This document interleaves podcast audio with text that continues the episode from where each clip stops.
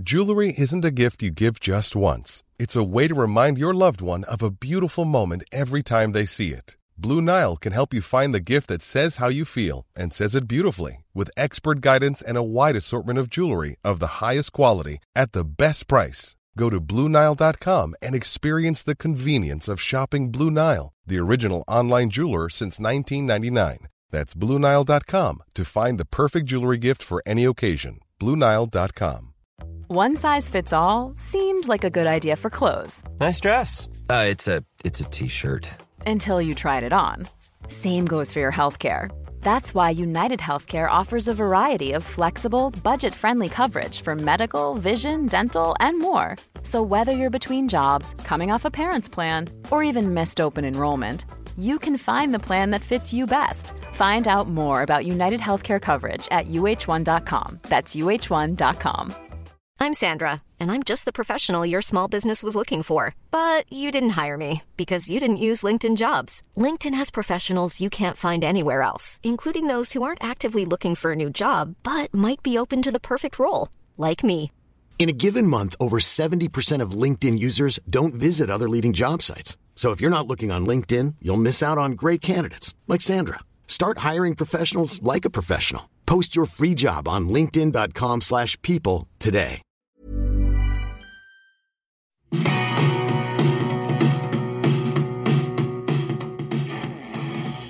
Bienvenido a Héroes. Héroes es una sesión mensual de Cómete al NARP en donde médicos y científicos nos van a estar hablando de una forma en que no los has escuchado antes, cómo superaron temas como adversidades y obstáculos. Todo esto para motivarte a ser cada día la mejor versión de ti. Mi nombre es Oscar Cervantes, así que espero lo disfrutes esta plática tan amena que tenemos con estos médicos y científicos. Y estos dos invitados, en este caso, vamos a estar abordando temas muy importantes para la salud mental, ya que en este 2020 nos ha demostrado que sin ella prácticamente no podemos ser felices, no somos nada y es algo fundamental. Mi primer invitado es eh, médico psiquiatra, es apasionado de la conducta humana y aparte eh, le gusta muchísimo ayudar a las demás personas desde el punto de vista emocional, porque hace tanta, tanta falta en estos días. Es médico, es podcaster y voz y mente de Supracortical, uno de los podcasts que se ha posicionado en los primeros lugares de los podcasts a nivel nacional, en donde nos dice pues que cada terapia literalmente es un episodio él empezó su programa en 2016 y es el doctor Rafa López. Bienvenido, doctor. Muchísimo gusto. Muchísimas gracias por estar aquí sentado con Hola, nosotros. Oscar, ¿cómo estás? Muchas gracias. Gracias por la invitación. Me encanta el contenido que desarrollan, especialmente ahí los he estado siguiendo en Instagram y yo creo que vale mucho la pena este proyecto porque nos centramos en un punto fundamental del desarrollo de nosotros los que amamos la medicina y bueno, ya lo platicaremos ahorita. Muchas gracias por invitarme. No, no, no, de nada, Doc. Muchísimas gracias a ti por aceptar la invitación. Y con mi segundo invitado, eh, voy a usar otra frase de los podcasts del Doc. Es, si no sabes perdonar a alguien, vas a ser su esclavo toda su vida. Y aquí me quiero referir con esto a la importancia de perdonarnos primero a nosotros antes de cualquier persona. Eh, con esto le quiero dar la entrada a mi segundo invitado, que es un, un gran amigo que lo he conocido de, digamos, un tiempo muy corto, pero en este tiempo hemos hecho una buena amistad, en donde tiene una historia que es literalmente digna de un libro, porque sí, sí tiene un libro, se llama En Armonía, es este Beto Alberto Mendoza Rendón. ¿Cómo estás, Beto? Hola, Oscar. Hola, doctor Rafa. ¿Cómo están? Hola, hola, Beto. Qué gusto saludarte. Un gusto estar aquí. Perfecto. Pues eh, vamos a, empezar con prácticamente algo no tan, ¿cómo decirlo? No tan planeado, porque al final así lo estuvimos viendo. Eh, vamos a darle un giro diferente. Y me gustaría empezar, Doc, por ejemplo, todo esto es enfocado eh, a la salud mental, pero la salud mental que implica el hecho de preparar una y de presentar dos, el ENARM, el Examen Nacional de Residencias Médicas en México. ¿Cómo impacta de esta manera el ENARM a la salud mental en los médicos? Ok, totalmente, totalmente. Vamos a arrancar por ahí y es la pregunta que yo le quiero hacer a todos los que nos están escuchando. ¿Cómo les ha impactado la palabra ENARM? ¿No? Por supuesto que es una cosa muy local, me refiero a nuestro país, a México. Eh, habrá eh, su equivalente en los diferentes países donde hay formación médica y especialistas y demás, pero aquí es el término ENARM. Oscar, ¿cuándo fue la primera vez que escuchaste el término ENARM y qué sentiste la primera vez que lo escuchaste? Eh, la primera vez que yo lo escuché me parece que fue como en sexto semestre, no tenía ni idea qué era, o sea, solo, solo tenía idea que era un examen para entrar a la residencia Ajá. y ya, o sea, no tenía. ¿Y qué sentiste cuando, cuando te enteraste de que había un examen para la residencia? En ese momento, y ya como en retrospectiva, eh, la verdad, nada yo lo, yo lo veía muy lejos, yo lo veía súper. Da, da, una sensación de alivio como decir, bueno, algún día allá en el futuro presentaré el ENARM, ¿no? Y, lo aventamos hacia el futuro. Eh, Beto, ¿cuándo fue la primera vez que te topaste con el término ENARM? En segundo semestre, este, en mi universidad, eh, una, una profesora nos estaba contando su experiencia y, este, y curioso, igual lo había aplicado para traumatología y ortopedia y no había obtenido el puntaje.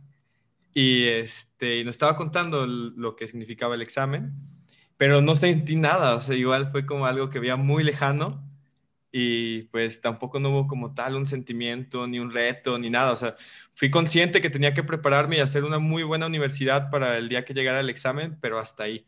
No, y, va pasando como el tiempo, ¿no? van pasando los semestres, van pasando las materias y lo vas empezando a escuchar de nuevo y escuchar de nuevo y escuchar de nuevo. Oscar, ¿cuándo fue que la palabra enarm se volvió algo angustioso? Sí, a lo mejor tú me dices, no, hombre, para mí siempre fue felicidad y disfrute y relajación, pero creo yo, asumo, que hubo un día en el que la palabrita causaba ansiedad. Sí, claro.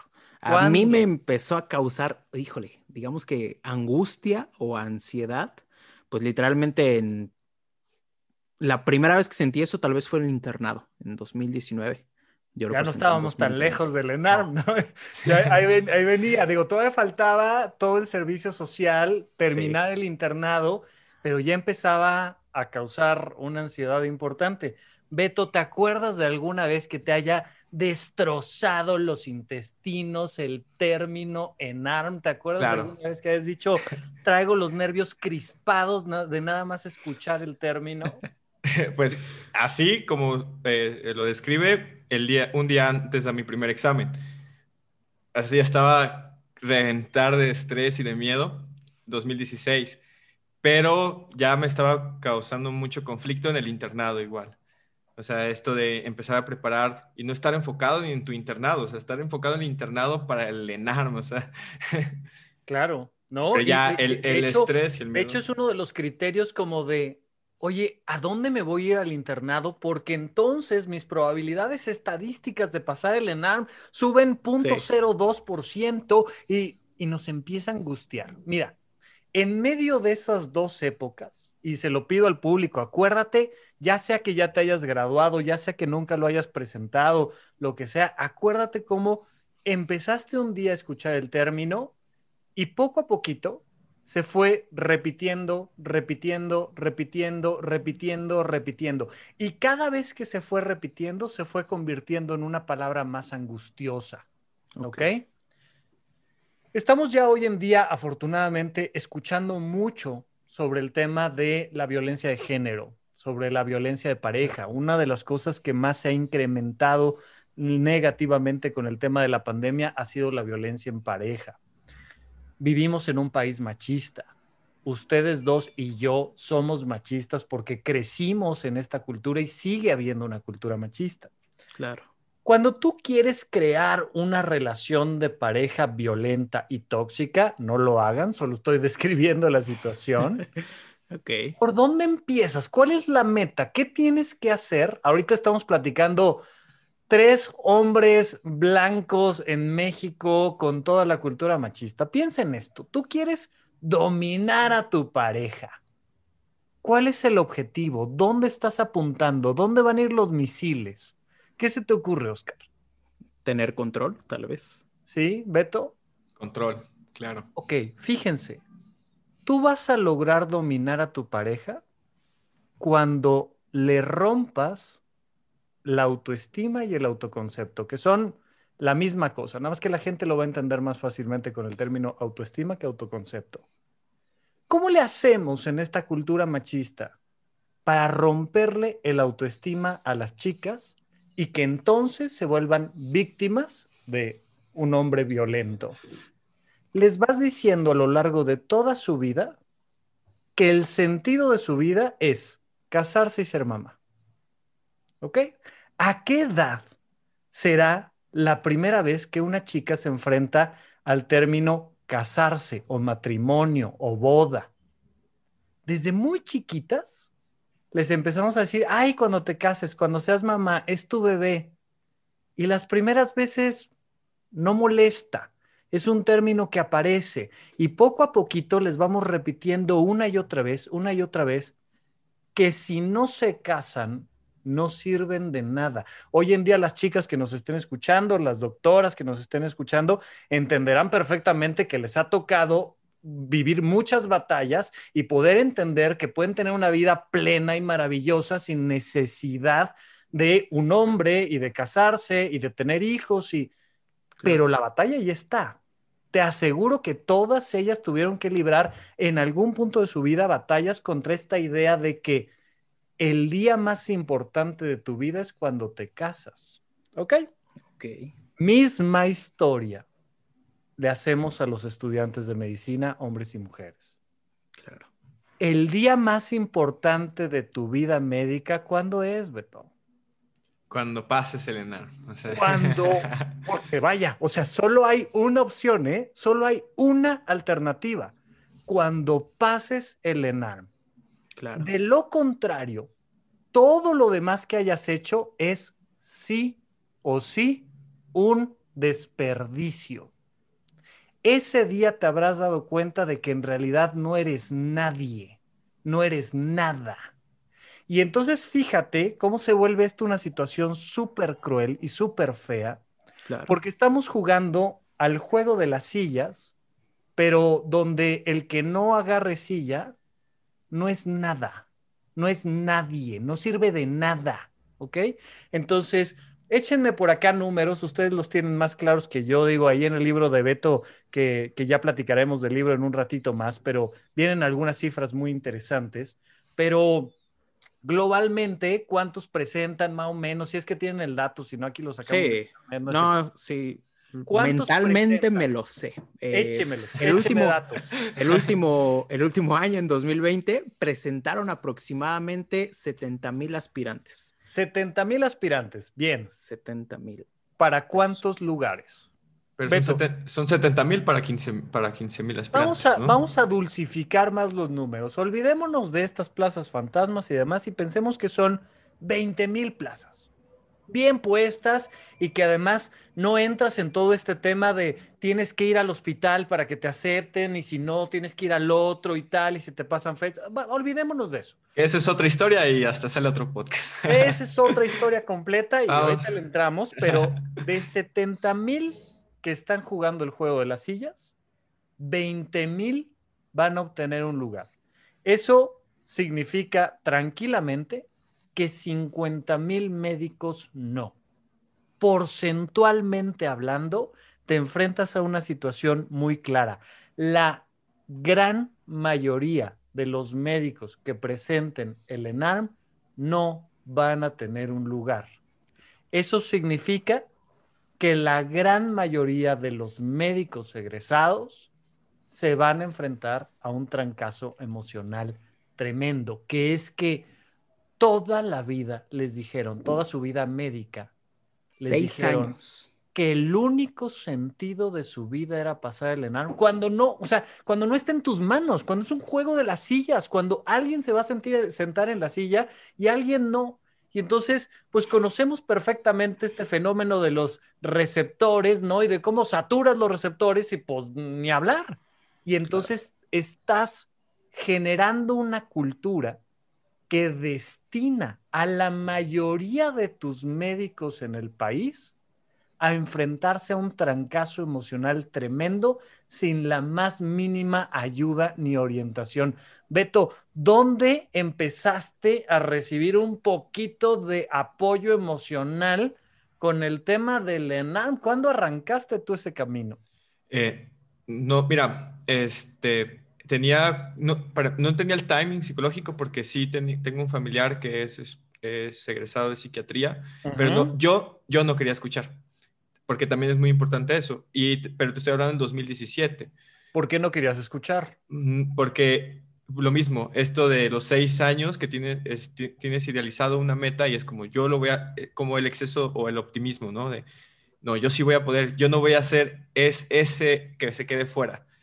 Y poco y... a poco, como no controlas el examen, como no controlas tu entorno ni el ambiente, empieza a tener resultados negativos por estadística quitando este X o Y cosa por estadística, estás destinado a que, la, primera vez te digan no, tú no. Y se fue sumando, se fue sumando, pero yo, tuve que llegar al peor escenario para empezar a escuchar. O sea, estar literal enfermo de, de, de, trastorno depresivo mayor y de alcoholismo para ahora sí decir, ok, necesito ayuda mental. Pero... Y, y, y, fíjense, o sea, se, se, vuelve un súper tema porque yo te puedo claro, decir sí. que las, las primeras personas que empezaron a darse cuenta de que no estaba tan padre el matrimonio fueron las mujeres que empezaron a sobrevivir a los divorcios. Y de repente es como, ah, este miedo de no, no, no, el, el, el divorcio es lo, lo, último y lo peor y tal, ¿no? A mí me dicen mucho, oye, Rafa, es que antes los matrimonios duraban. Y digo, sí, porque antes las mujeres estaban sometidas pero a la hora que ellas empiezan a generar lana, a la hora que ellas empiezan a también realizarse individualmente, de repente nos mandan al demonio y dicen, oye, no voy a vivir con este tipo, ¿qué te pasa? No, pa pero ya tienen la alternativa.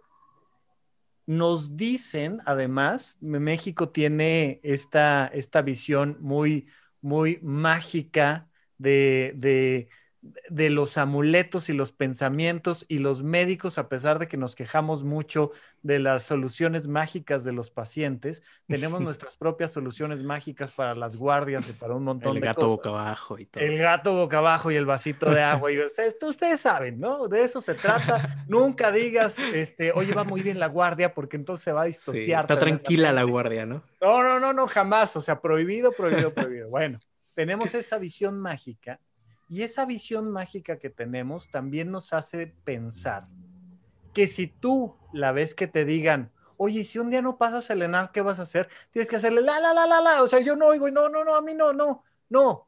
Porque si lo pienso, se incrementan mis probabilidades de fallar. Claro. Pero si no lo pienso, entonces incrementan mis probabilidades de pasar.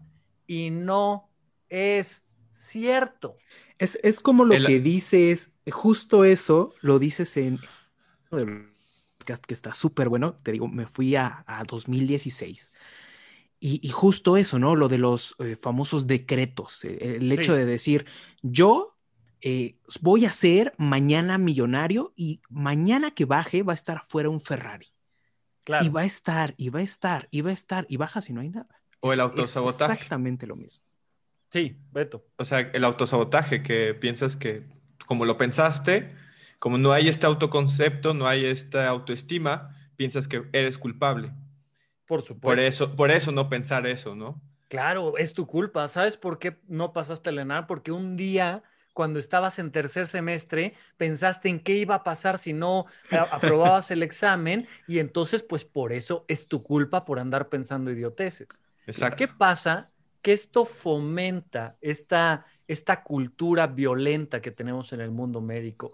Eh, hoy, está súper de moda todo el tema de, de, e, el machismo y el heteropatriarcado, ¿no? Y nos, nos vienen a jalar las orejas las chicas y a decirnos, es que ustedes tienen privilegios que no ven y los están fomentando y tal. Bueno, en la medicina hemos procurado, mantenido, alabado una estructura jerárquica de autoritarismo. Claro, marcadísimo. Oye, a ver, Oscar, espérame, me estás invitando aquí al podcast. No me vas a hablar de tú.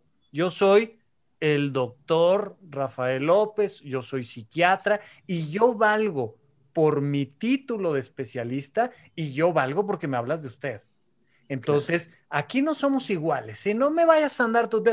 Y, o sea, cuesta mucho trabajo. No sé si les ha pasado, pero de repente empiezas a convivir con un maestro, empiezas a convivir con un R superior a ti y, y de repente hay un momento donde hay que destrabar la quijada para poder hablarle de tú, para echarle un cotorreo, porque es el doctor. ¿Por qué? Porque estudió seis meses más que tú, porque nació seis meses antes, porque estudió un año antes, pero hay una estructura jerárquica de privilegios. Y entonces se genera un sistema de, de violencia que se va derramando en cascada.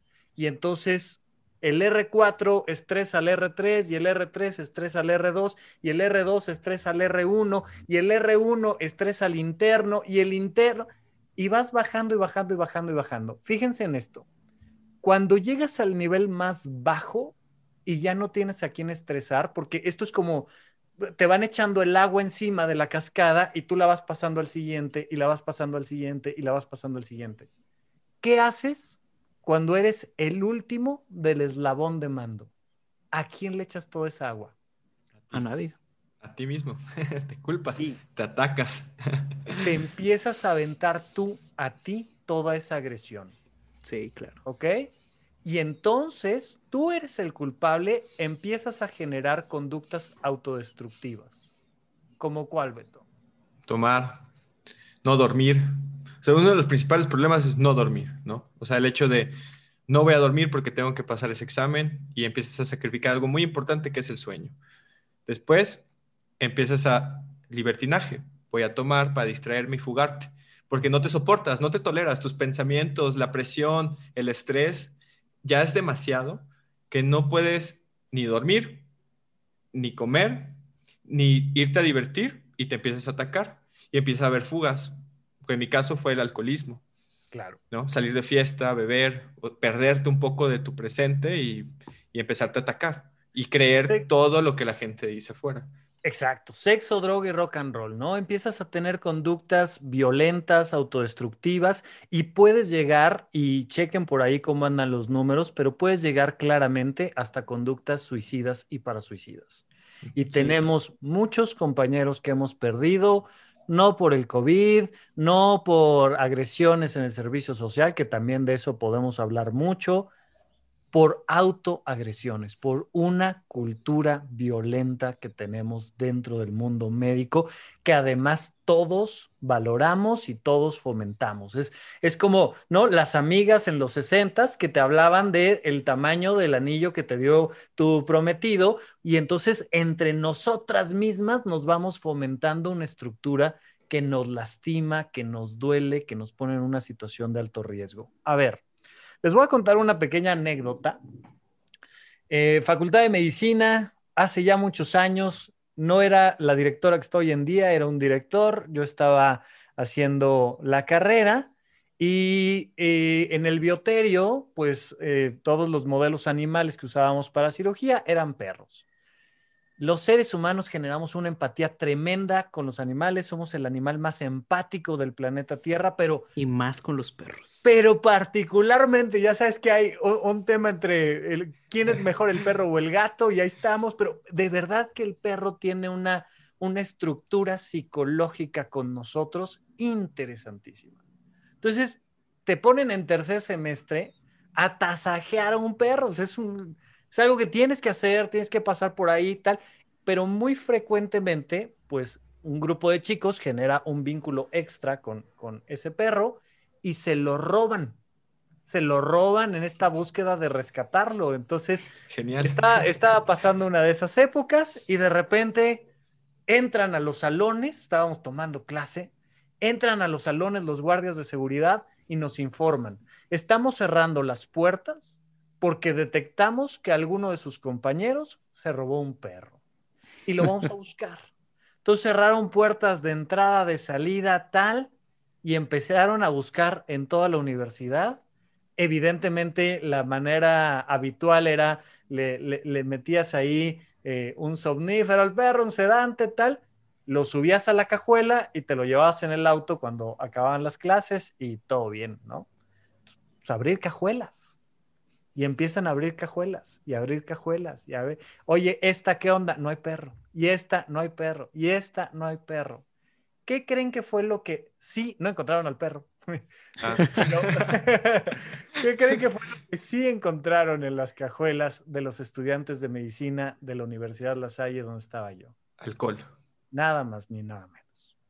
90% de las cajuelas. Digo, les digo porque nos dieron el dato estadístico después, así de, no encontramos perro, pero encontramos alcohol. Oigan, ¿todo bien en casa? Y la respuesta es sí, en casa todo bien. La bronca está aquí adentro. Exacto. Botellas y botellas y botellas de alcohol. Era tradicional agarras tu termo, le echas ahí este juguito de naranja o de lo que a mí a ti más te guste, le sirves un toquecito de vodka y a tomar anatomía y a tomar histología y a tomar cardio y fisio y farma y lo que tengas que tomar, pero pues este con algún ansiolítico, hombre. Y el mejor ansiolítico ahí, pues, ¿no? Tu bebida de preferencia, éntrale. Y de hecho, Dime, dime. Esto, e, esto que, dices, eh, eh, estuve buscando un poco de esto y, la realidad es que estos, estos problemas están desde que somos estudiantes, pero se van aumentando cada vez más. Esto llegando al punto en que llegas a un internado, como lo dices, ¿no? Llegas a un internado en donde, por ejemplo, te tuviste que ir de ciudad, tuviste que dejar a tus papás, tuviste que dejar a tu familia, tuviste que dejar a tu casa Llegas, llegas con el sistema jerárquico, llegas, te trasnochas, haces guardias y aparte que llevas cargando todo esto desde que eres estudiante, muchas veces en el internado o en el servicio social explota. O explota ya entrando a la residencia, ¿no? O explota si no entras a la residencia. Entonces es una dualidad. Va, al final va a explotar. Justo eso te iba a decir, ¿no? Estábamos hace ratito platicando de los números, 15 mil plazas, más menos, vamos a pensar 20, 50 mil médicos les van a dar el resultado de, disculpe usted, no hay silla. Y los otros 20 mil se van a poner bien felices seis meses, porque ahí arranca el otro proceso. Entonces, imagínate que 50 mil chicas no se van a casar porque no hay hombre para todas. Y las que sí se casan, se casan con un alcohólico, este, golpeador, em, eh, eh, ya sabes, o sea, y entras a eso que siempre habías soñado y que te dijeron que era la cosa más linda y maravillosa del mundo, y entras a una estructura que te rompe todavía más la autoestima. ¿De qué se trata? Mira, desde la novatada vamos a romperles la autoestima a estos muchachos.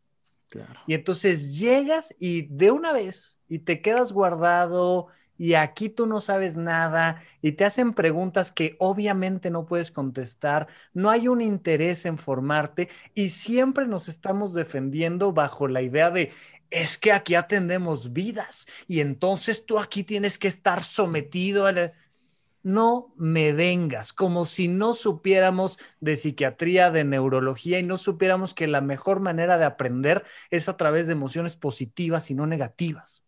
Exacto. Ah, no, pero aquí te tengo que enseñar y tal. Y, entonces, como te tienen que enseñar, había una frase judía de hace muchos, muchos años eh, que decía, el día que llegues a casa, pégale a tu mujer. Ella sabrá por qué.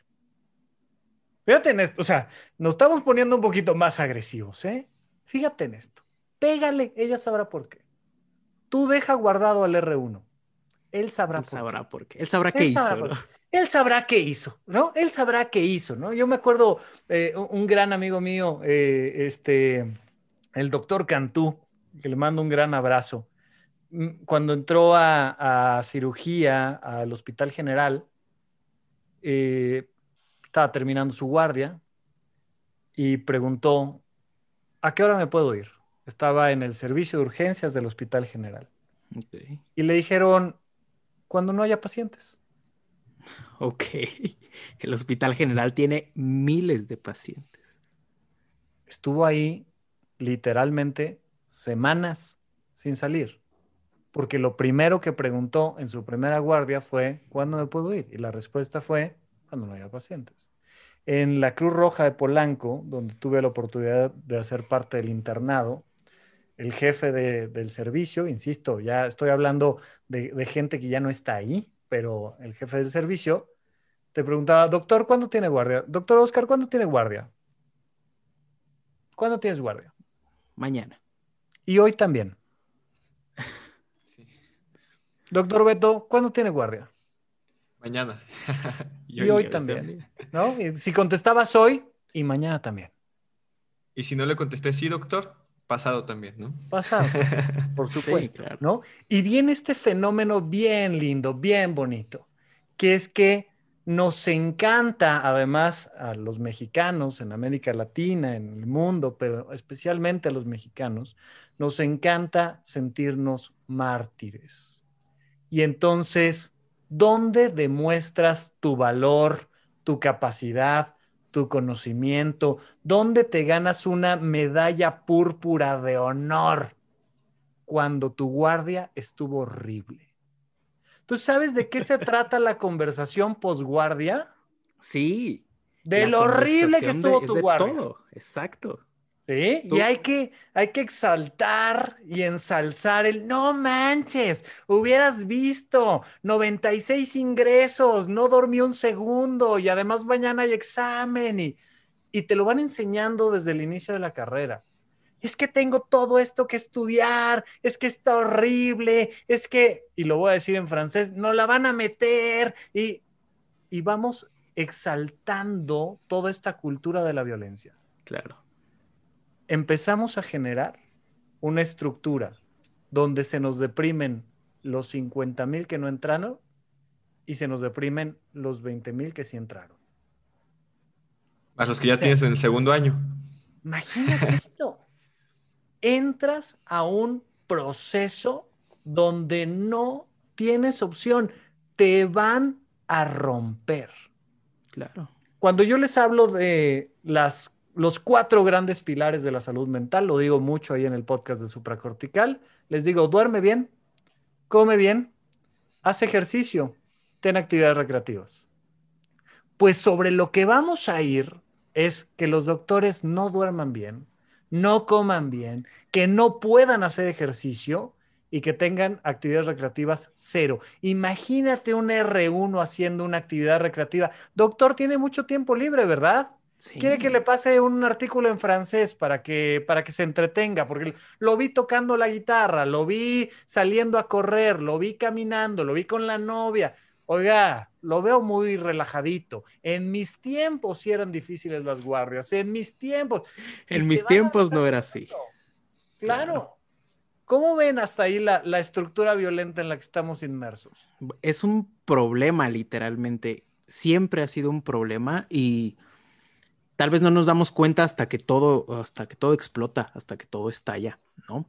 Como lo dices, e, el hecho de, de que todas las conversaciones posguardia, y te das cuenta luego, luego en el internado que, bueno, afortunadamente el podcast eh, lo escuchan muchos estudiantes y, e internos, aparte de los médicos generales, pero te das cuenta del internado, ¿no? O sea, tú te sientas a platicar en una mesa, están todos platicando, una, nadie platica de nada de lo que pasó afuera. Nadie platica de la fiesta a la que fuimos, nadie platica de, oye, fui a ver esta película, nadie platica de el partido estuvo así. Todo el mundo está platicando de medicina 100%. Y dos, es eso. ¿Sabes qué? Es que yo estuve en la Toco y ¿cuántos partos tuviste? ¿Sabes cuántos? Tuve 50 partos. Ah, sí, pues yo tuve 80 ayer. y ya nada más, ¿y tú tuviste a alguien? Sí estaba conmigo mi, mi comip, ¿no? O sea, mi MIP 1, mi MIP 2. Estaba conmigo. Tú, no, yo la hice sola. Ay. ¡Hala, no, hombre! Sí, o sea, Entonces, ahí tienes razón en eso. Claro, es toda una cultura, démonos cuenta. Pasa algo, tenemos un, factor muy curioso aquí que nos mantiene atados, que es que eh, cronológicamente llega la noche mágica y ahora tienes poder que no tenías. Y entonces el 28 de febrero, 29 los otros años, pero 28 de febrero... Algo empieza a cambiar. Llega la noche mágica y pasas de ser R1 a ser R2, de ser R2 a RT, y entonces, pues empiezas naturalmente a volverte autoritario con el de abajo. Y hacemos una cadena de violencia. Afortunadamente, creo yo, este, ustedes me dirán si, si me equivoco, poco a poco hemos ido rompiendo un poco, rompiendo un poco, rompiendo un poco esta, esta estructura, pero, pero quiero decirles que nos falta mucho. Ya le estamos haciendo grietas y ya empezamos a ver cada vez más estudiantes de medicina que tienen un podcast, que escriben un libro, que tocan la guitarra. Y, padrísimo, qué, qué bueno, pero nos falta mucho. Todavía tenemos una estructura que nos lastima y de verdad nos estamos llevando la vida de nuestros compañeros y de nosotros mismos. Ustedes saben que el riesgo suicida que tiene un médico, sea estudiante de medicina, egresado, médico general, especialista, lo que me digan, en comparación a población general, es 230 veces mayor probabilidad de suicidio que la población general. Sí. Yo no lo sé. Es una realidad. 2.3 veces. Digo, claro agarren las estadísticas, días serán centavos para arriba, centavos para abajo, pero más del doble. ¿Por qué? No se vengan con cuentos de es que nosotros estamos salvando al mundo y es que estamos en la línea de nada, no me vengan.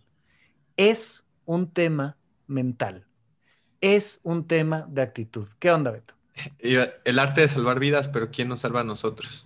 Claro, Claro, y entonces además eh, nos, nos empiezan a jugar con estos ideales tergiversados de, por un lado, tú tienes que ser el médico más bueno y más bondadoso del mundo y nunca cobrar por tu consulta. Claro. Y por otro lado, más te vale tener este, casa, dos autos, perro, esposa y novia también y todo. La romantización, la romantización completamente. Eso, eso pasaba mucho, te lo digo, mi papá es médico y pasaba mucho con mi papá. O sea, mi papá es médico, es médico general y siempre le decían, oiga doctor, pero usted tiene mucho dinero, ¿verdad? no, o sea, tengo cuatro trabajos y con trabajo, ahí vamos, ahí va mi familia, ¿no? O sea, digo, no les falta nada, pero ahí van. Pero usted tiene mucho dinero, ¿no? O sea, los médicos ganan mucho dinero, ¿no? Bueno, ¿cuánto es la consulta? 150. Ay, ¿por qué tan caro? Claro. No, allá enfrente cobran 25 pesos. No, o si tienes vocación, lo tienes que hacer gratis. Claro. Y cosas a las que se enfrentan los doctores cuando salen, porque Sigo, sigo contándoles la historia. Llegas al R3 y empiezas a escuchar por primera vez el término el frío de la calle. El frío de la calle. No, hombre, vas a terminar en el frío de la calle. O sea, es como cuando el novio te dice, qué bueno que estás conmigo porque allá afuera no vas a encontrar otro que te soporte. O sea, es que de verdad que es la misma estructura. Entonces empiezas a escuchar esto del frío de la calle y sales al frío de la calle y sí o sí te da pena cobrar. O no sabes cobrar. no, sabes, cobrar. no sabes cuánto vales ni sabes cómo se hacen. Miren, dime, dime, Beto. Perdón, pero es algo que también, eh, bueno, he aprendido en el camino. Este, hice una maestría en, instituciones de salud. Ajá. Y ahí algo de gestión hospitalaria también. Y yo, a mí me costaba mucho trabajo aprender cuánto vale mi tiempo. Porque no, nunca había cobrado por algo. Claro. y, y y el mismo sistema me hizo estar 36 horas encerrado en un hospital, en una guardia del internado, que me daban 600 pesos. Entonces, como no entendía cuánto vale mi tiempo, no sabía cobrar, ¿no? E, es, un problema que también, porque, y aparte tienes también una trampa muy grande, que es, eh, mereces más si te esfuerzas más. Claro. Entonces, como, el, como, el, como es una trampa muy grande, porque también durante la residencia, que no he tenido la oportunidad de hacer una residencia, pero durante la residencia, el, el, mejor residente es el que mejor, el que más se esforzó, el que entregó una guardia sin pendientes, el que está constantemente trabaja y trabaja y trabaje. Entonces sales y como escuchas el frío de la calle y no sabes trabajar, o no, perdón, no sabes cuánto cobrar, sales a trabajar mucho. ¿Y cuándo te das tiempo para ti? ¿O cuándo te das ese, ese, tiempo para descansar? ¿no? Y ya una vez, ya que veo un poco más, con un poco más de, de conocimientos y de fuera, veo que la productividad, la mayoría de los residentes o una guardia productiva lo ven el que regaña, el que ataca, el que exige, el que tiene a todos sometidos, esa es una guardia productiva, y no el que le da tiempo a los de abajo de dormir, de descansar, de estudiar. De aprender. De aprender. Entonces, hay muchos residentes que tienen demasiada información, poco conocimiento. Y eso también es un problema a la hora de, estar este, ejecutando algo, ¿no? Porque es como tú no lo haces, tú no lo haces, y tú no, y tú no, y te castigan, y te castigan, y te castigan, y no duermes, y no te vuelves realmente productivo, y terminas con estrés, ansiedad, depresión y alcoholismo. Por supuesto. Y entonces la productividad tiene esta mentalidad de los sesentas. O sea, es una tontería. ¿Cuánto, cuánto, o sea, te avientas una residencia de cuatro años, ¿no? Vámonos con los estándares. ¿Y cuánto te pagan más o menos hoy por hoy por, este, eh, por mes en, en, la residencia? Andamos que como en 14, 15. Em, podemos dejarlo así. Podemos dejarlo así si sumamos y restamos los cuatro años porque va aumentando.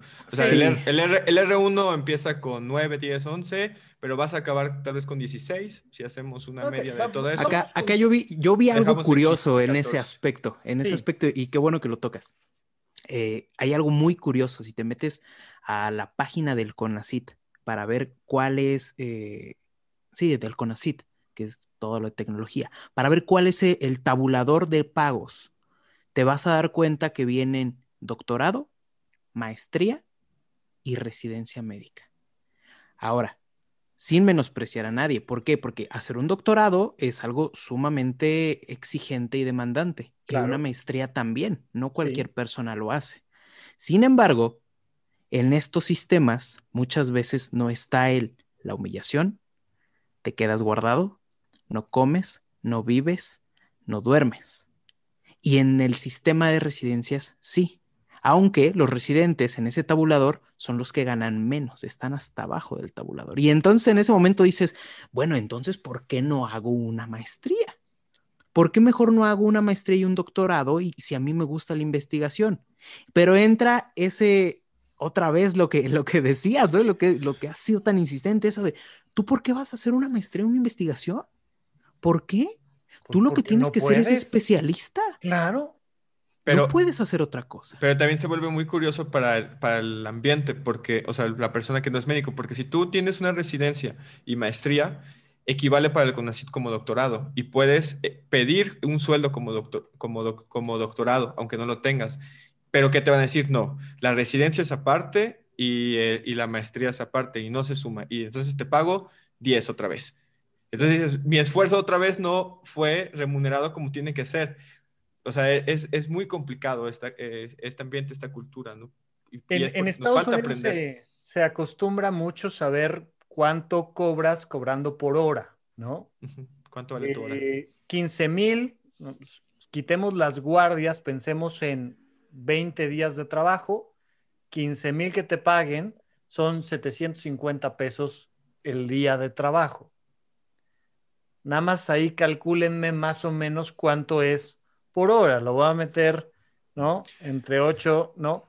Te avientas como a 100 pesos la hora, sin contar, menos de 100 pesos la hora, sin contar las guardias. y si te dejaron guardado 30 días, como le pasó al doctor Cantú, no estás ganando nada.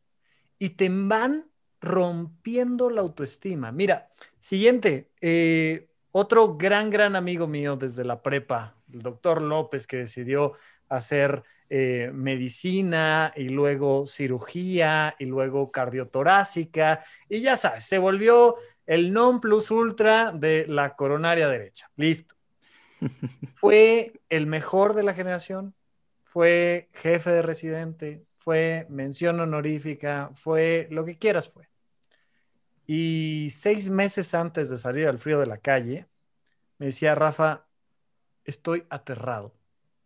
Yo, güey, o sea, eres cirujano cardiovascular, la vida, tal, o sea, una cirugía la puedes cobrar en 50 mil pesos. ¿De qué me hablas? ¿Cómo que estás estaba aterrado por un tema económico? Dijo, es que de verdad me da miedo salir de la residencia, porque a lo largo de todos estos años había estado protegido dentro de una estructura académica que le decía, tú ven, haz tu chamba y yo te doy un cheque. Tú no Mísero, tienes que cobrar.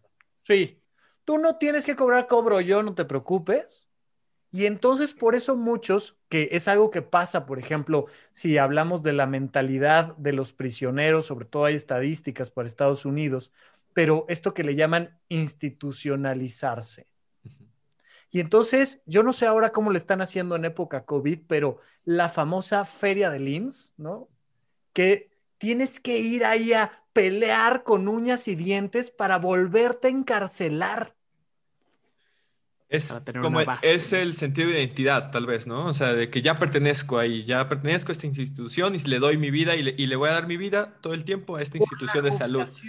Por, la jubilación, por los préstamos. Por la plaza, por el contacto o por lo que me digas pero es una mentalidad que nos atrapa y nos institucionaliza e insisto, que nos incrementa muchísimo el riesgo suicida y que nos incrementa muchísimo los cuadros de depresión y junto con los cuadros de depresión y de ansiedad, consumo de sustancias, riesgo de enfermedades de transmisión sexual, un montón de cosas porque vivimos dentro de una estructura altamente tóxica y altamente violenta. Lo que le recomendaba yo a mi amigo cuando, cuando estuvo por ahí diciéndome que tenía miedo de qué iba a hacer cuando terminara ya por fin todas y cada una de las residencias y salía del R20, eh, le decía yo, estudia un poquito menos de medicina y estudia un poquito más de finanzas personales.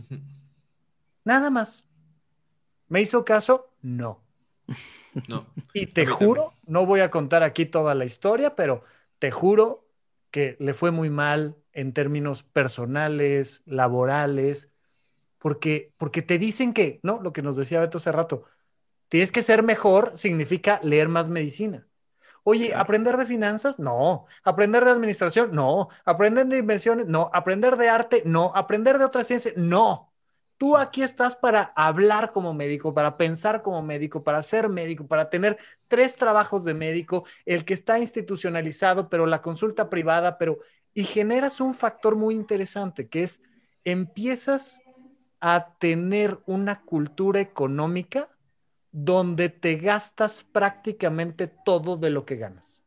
Entonces sales de la residencia, empiezas a trabajar en la consulta privada y tal, empiezas a tener dinero por primera vez en tu vida. O sea, mi, mi, gran amigo Sergio, que es ingeniero en sistemas, él estábamos este, en la universidad los dos en tercer semestre y él ya estaba en Banamex cobrando dinero y yo pues estudiando libros, o sea, ¿no? Y, son vidas completamente diferentes. El, el, el, el, menos brillante de mis compañeros de la prepa se hizo piloto aviador y cuando yo estaba en tercer semestre de medicina, él ya se había comprado auto. O sea, tranquilamente, pero se va generando esta estructura y entonces sales a los 30 años, a los 28, 29, 30 años, sales de la especialidad y de lo que se trata es de gastar. Hay que demostrar que valió la pena toda la madriza que te aventaste. Entonces ahora cómprate el BMW y ahora vete de viaje a no sé dónde y ahora gasta, gasta, gasta, gasta, demuestra, demuestra, demuestra, porque como nunca además aprendiste nada de finanzas personales y tienes esta estúpida idea de que éxito significa ser un especialista que gana mucho dinero y es una tontería por donde lo veas, entonces te metes ahora en otro sistema que te exige muchísimo de ti, que es el consumismo. Y entonces te empiezan a decir que tú tienes que trabajar más, trabajar más, trabajar más. ¿Por qué terminamos con tres trabajos, no? Y es mi trabajo de las mañanas, el de las noches y el de las guardias. Sí. ¿Cómo ves esta parte, Beto? Y aparte es muy curioso porque, mira, a mí me pasa mucho en la actualidad con mis amigos, ya la mayoría ya va, ya va a acabar su residencia. Y es como, oye, ¿por qué no tomas este curso? ¿Por qué no tomas este diplomado de finanzas o esto de mercadotecnia o cómo aumentar tu marca personal? Y es como, no, porque yo voy a tener quien lo haga por mí.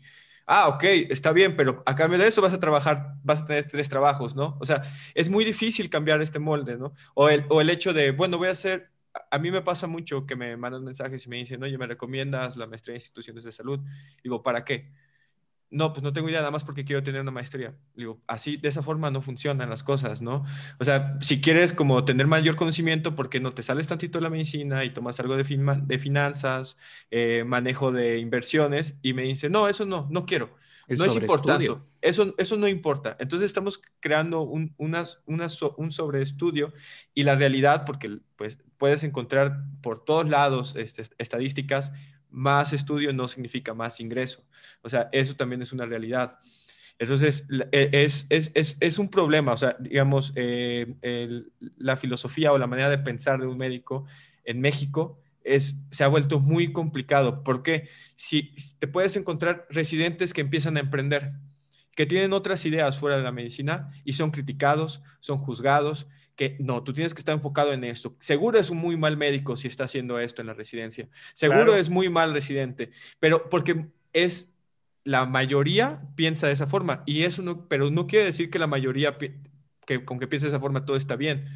¿no? O sea, es una manera de pensar mal, es una creencia que está mal, que, que pocos están saliendo de la caja y, y, ya te puedes encontrar a estudiantes que empiezan a emprender, o que tienen ciertas cosas. Yo me acuerdo que en mi, en mi facultad, yo estudié en, este, en una universidad privada, ve, como estudiantes, y me sumo, criticaba a, a, médicos o a estudiantes que vendían cosas, por ejemplo. Claro. Y, y, y lo hacíamos. Después, ¿qué pasa? Pues sigues con esta creencia, con esta manera de actuar que es, es algo que está mal. Y después al residente que está haciendo otras cosas, que tiene otra fuente de ingreso. Y después cuando eres médico eh, eh, este, egresado o, ya tienes, digamos, eh, la, especialidad, si sigues haciendo otras cosas, igual eres criticado, ¿no? Porque tienes que dedicarte, si tú, tú zapatero a tus zapatos, luego, o esa frase muy famosa, ¿no? Y luego se vuelve un problema, porque ¿cómo, cómo, cómo salirte de la caja si el mismo sistema te, atrae. Y esto que usted mencionaba, doctor, o sea, el hecho de la, de la medalla, ¿no? De, tú quieres portar esa medalla morada, que todo el mundo te diga y que diga, ese esfuerzo valió la pena y eres el mejor cardiocirujano pediátrico eh, torácico del mundo y, y es como, pero si al mismo tiempo quiero emprender o tengo esta idea, no, no lo puedes hacer porque ya de ahí ya manchaste tu imagen y ya seguro ya el mundo te va a ver de una manera diferente y no vas a atrapar pacientes o no vas a tener pacientes. Y entonces te vuelves en un sistema tan tóxico y tan problemático que es muy complicado y es algo que sí, bueno, no es muy marcado. El médico no sabe valorar su tiempo. O sea, no sabe cuánto vale su tiempo, no sabe cómo puede producir este. No, porque no sabe cuánto vale él. Exacto. Y si no sabes cuánto vales tú, ¿cómo vas a darle valor a tu tiempo? A tu sueño, a tu alimento.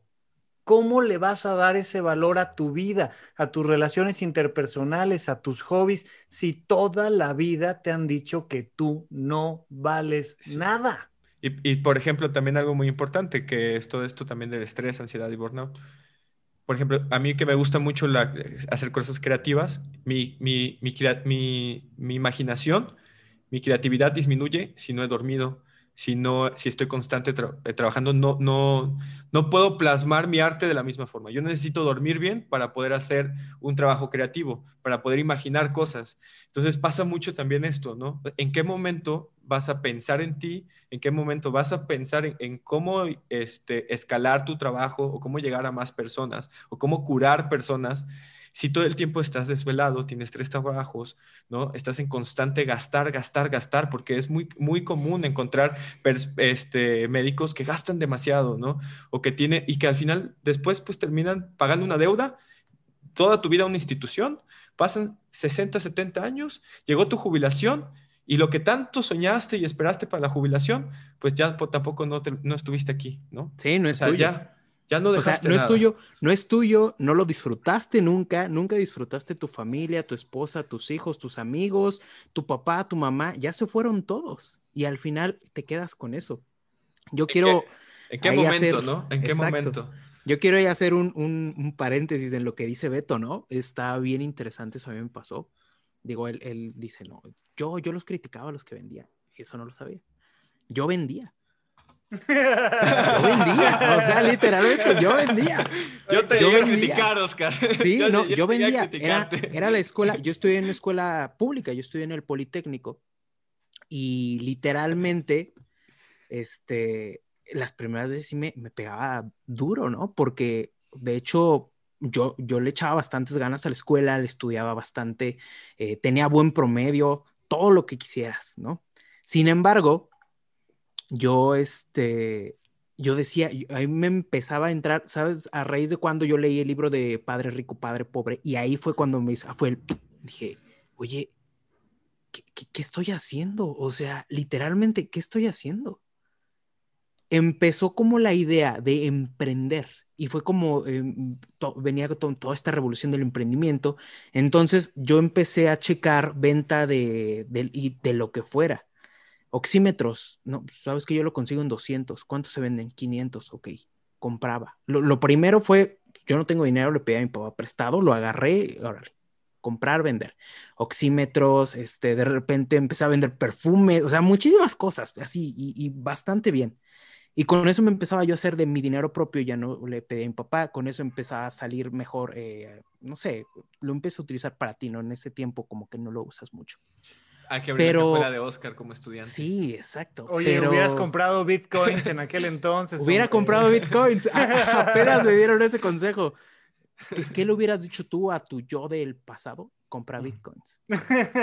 Pero entonces yo hacía mucho eso. Y te digo, al principio sí me pegaba porque sí tenía, yo lo hacía a escondidas. Que no se enteren. Claro, oye. no, no se sí. vayan a enterar mis de compañeros. closet. porque- sí, así, Sí. closetero. eh, No se vayan a entrenar mis compañeros, ¿no? Oye, no, y cuando se empezaban a enterar, porque los doctores, o sea, buena onda conmigo, ¿no? Los doctores, oye, Oscar, ten, te pago eh, mil pesos. Sí, eh, oh, es- tranquilo. No, este, gracias, Doc. ¿Y ¿Por qué? ¿Por qué mil pesos? Pues, ¿qué hiciste o qué? No, pues es que vendo. ¿Qué vende? Entonces empezaron a enterar todo el mundo. Y al rato, yo ya, eso fue como en séptimo semestre, en noveno, nove- décimo, antes ya de irse al internado, ya todo el mundo ya sabía que yo vendía de todo, o sea, de todo vendía ahí. Y ya todo el mundo, ah, mira, el falluquero, el falluquero, a ver tu falluca, a ver tu fa-". Entonces, no podías hacer a otra cosa, salir de otra cosa que no fuera medicina, porque Claro. literalmente eras el falluquero, pero al final yo decía, al principio sí me afectaba, pero ya después yo decía, bueno, pues sí, era, es como esa imagen, ¿no? De, de que se está limpiando las lágrimas con, con dólares. Así, sí, soy oh, pobre de mí, soy un falluquero. De verdad, cómo sufro. Ya después, o sea, con eso, eh, literalmente pudimos hacer algunos viajes con mi novia, nos fuimos de, de súper padre, o sea, y literalmente todo se pagó con eso. Y ya de ahí en adelante fue así de, no, ¿sabes qué? Sí, soy médico, pero no nada más soy médico. Es- Son Y es habilidades que te sirven en la vida. Es que son habilidades, o sea, uno va desarrollando habilidades que van a sumar, ¿no? Es importante. Algo que he notado mucho, por ejemplo, es no pasar el enarme es tiempo perdido. O ya desperdicié un año de mi vida. Y no es verdad. O sea, eso también es una mentira, ¿no? O sea, Claro. ganaste un año. Ganaste un año de seguir sumando una creencia que tal vez no, o, o de prepararte mentalmente, o de seguir preparando, de aprender nuevas cosas, de, de seguirte este, nutriendo, ¿no? Porque el típico plan de estudiar lo que- la carrera que sea, egresar y después dedicarle tu vida a una institución, ya no es viable en el mundo, ¿no? Por lo que quieras, pu- puedes poner X o Y cosa, el sistema que tú quieras, capitalismo, socialismo, lo que, izquierda, derecha, lo que sea, no es viable. Necesitas tener más habilidades, necesitas tener más skills, más cosas que te sumen como médico, ¿no? Como, como licenciado en derecho, como médico, como en- ingeniero en sistemas, o sea, ya no te puedes quedar con una sola cosa, ya no te puedes quedar solamente con, con, tu especialidad. Pero nuestra creencia, ¿qué piensa? Ah, tengo que hacer ahora el alta, tengo que hacer lo que sigue, y el alta, y el alta, y el alta, y el alta, el alta, el alta, la En lugar, en, lugar la de la en, en lugar de tomarte un tiempo para ti y decir, bueno, tal vez existe otro camino. Y, y es muy común ver la plática con tus, con tus amigos de, es que ya mis amigos que tienen 20, 30 años ya hicieron esto y esto y esto. ¿Por qué estudié medicina? ¿O por Claro, qué? este- esta Y es idea por- de que no pierdes el tiempo es horrible. Y, es como, ¿por qué no haces lo mismo? ¿Por qué no vas y le preguntas y, a ver qué te aconseja? No, pues es que me aconsejó un, curso de finanzas, pero no, qué flojera tomar. Es tiempo perdido, no lo voy a hacer. es como, pues entonces tú mismo te, está, te estás hundiendo, ¿no? O sea, tú mismo estás, estás siguiendo ese camino inconscientemente y ya no, y no quieres escuchar. Es, el, por ejemplo, la pregunta que, que, me hacías, ¿no? ¿Cuándo empezaste a saber de, de, salud mental? Pues tal vez la salud mental siempre, para prepararle, ¿no? tal vez la supe desde hace muchos años, pues no tenía el timing psicológico para prepararme o para escuchar. Hasta que llegó el peor escenario, escuché.